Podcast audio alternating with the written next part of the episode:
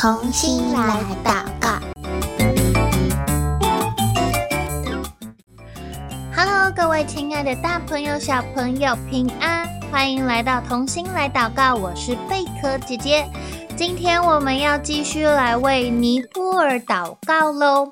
上一集呢，我们认识了廓尔克人，他们是最强悍的一个佣兵团，对吗？今天呢，我们要认识尼泊尔另外一群也是很厉害的人哦。今天要祷告的内容呢，是在宣教日影二零二三年一月九号的内容。所以，如果手边有宣教日影的小朋友，可以帮我找到一月九号。那如果没有宣教日影呢，你也可以在我们节目下方的链接免费订阅一本属于你的宣教日影哦。今天我们所要一起来认识的这群人，他们是住在高海拔地区的人，他们叫做雪巴人。你有没有去爬山的经验呢？你爬的山有多高？有几百公尺吗？还是有到一两千公尺，还是更高呢？近年有很多的人都很热爱登山，在台湾，贝克姐姐也有好多的好朋友，他们都会爬百岳、爬高山这种的登山，就比较不像是嗯，我们周末开车去散散步的这种爬山了。如果要爬比较高的这种登山的行程的话，通常他们要预备的装备比较多，需要背比较大的包包，因为嗯，登山他们有一些行程不是当天就能够呃上山又回来的，有的可能是要在上面住。一两天，或者是甚至更多天，看他们怎么规划他们的爬山行程。那除了嗯、在爬我们自己的国家里面的山，现在也很多的人会想要挑战世界上很高的山，很有名的山。像很多的登山者都会想要挑战圣母峰。每一位成功挑战圣母峰的伟大登山家，他们背后一定都有一位专业的雪巴向导。因为我们去到陌生的山路，很容易就会迷路，或者是在高山上面，因为高度太高了，就会很有可能发生高山症的问题。嗯，高山症就是会让我们。可能头晕啊、头痛啊，或者是呕吐，甚至虚弱，也会有造成有一些人的高山症是会非常严重的，会需要呃调派直升机啦，或者是需要有救难人员去把他们扛下来等等。所以呢，当我们去爬这些高山的时候，都会需要一个熟悉当地路线、熟悉当地环境，还有海拔高度等等。各种呃状况的人来当做我们的向导。那这一群来自雪山上的雪巴人，他们陪伴了无数的登山家登峰造极，也为这些勇敢的外国人来开路，帮他们背装备，然后照顾他们的高海拔地区生活起居。尼泊尔雪巴人，他们属于。藏族后裔的一支，他们主要居住在萨迦玛塔山群一带。他们的语言、文化还有习俗都跟中国的藏族有许多共通点。他们也是使用藏语系的语言还有文字，并且信奉藏传佛教跟自然神灵的崇拜。刚刚我说到，呃，这群雪巴人，他们其实是住在高海拔的一群人，对不对？那这一群雪巴人到底有多么的特别，多么厉害呢？一个在尼泊尔的朋友说，一般健康的人，我们能够适应到海拔五千公尺的高度。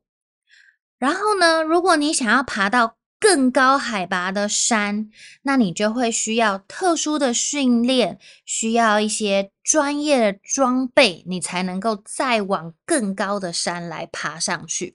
以台湾来讲，我们的中央山脉其实都还不到四千公尺，所以你要爬到五千公尺，一定要去到其他国家的山了，而且你需要真的要非常有经验哦，才不会在登山的途中发生危险。那对尼泊尔人来说呢？上一集我们有讲到，对不对？他们觉得要够高的山，六千公尺以上才能够叫做高山。所以呢，尼泊尔人他们可以适应到六千公尺的高山，对他们来说都是没有问题的，都是 OK 小 case。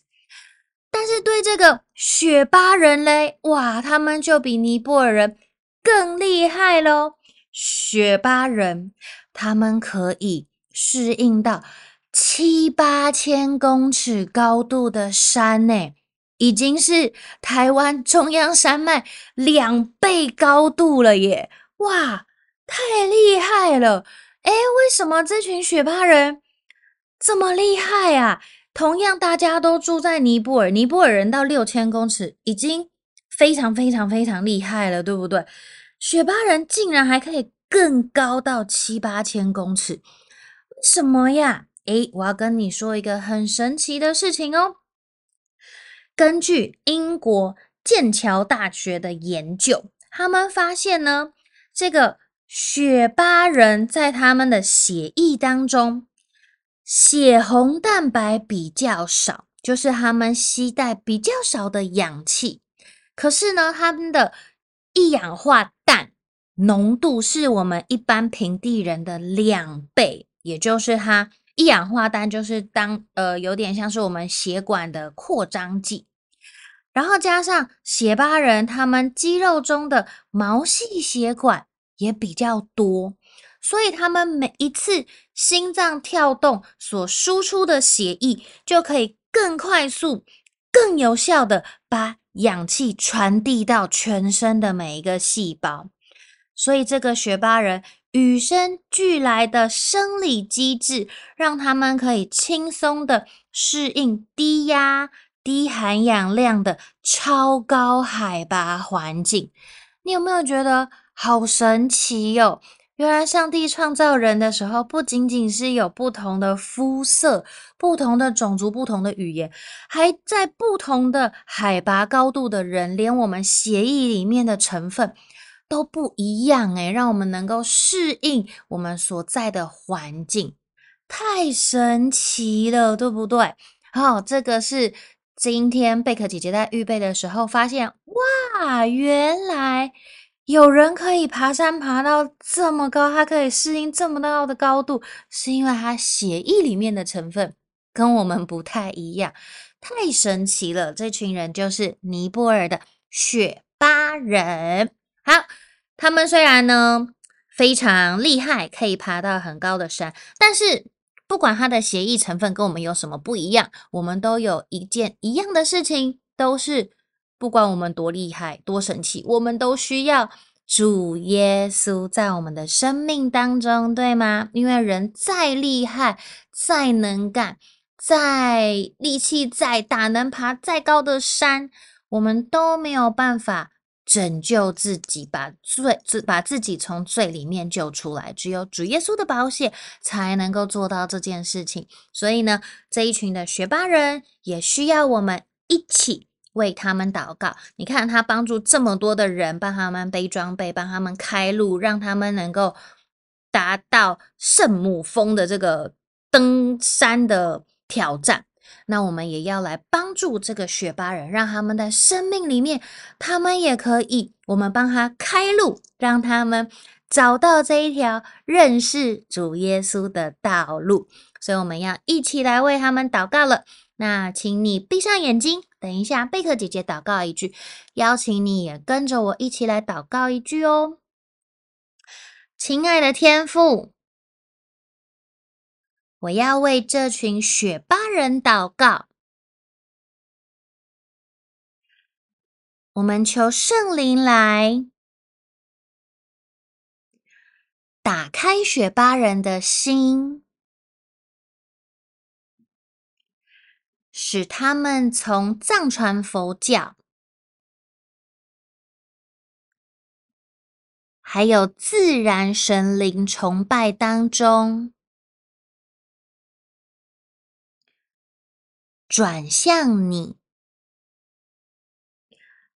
我们也愿福音在雪巴人中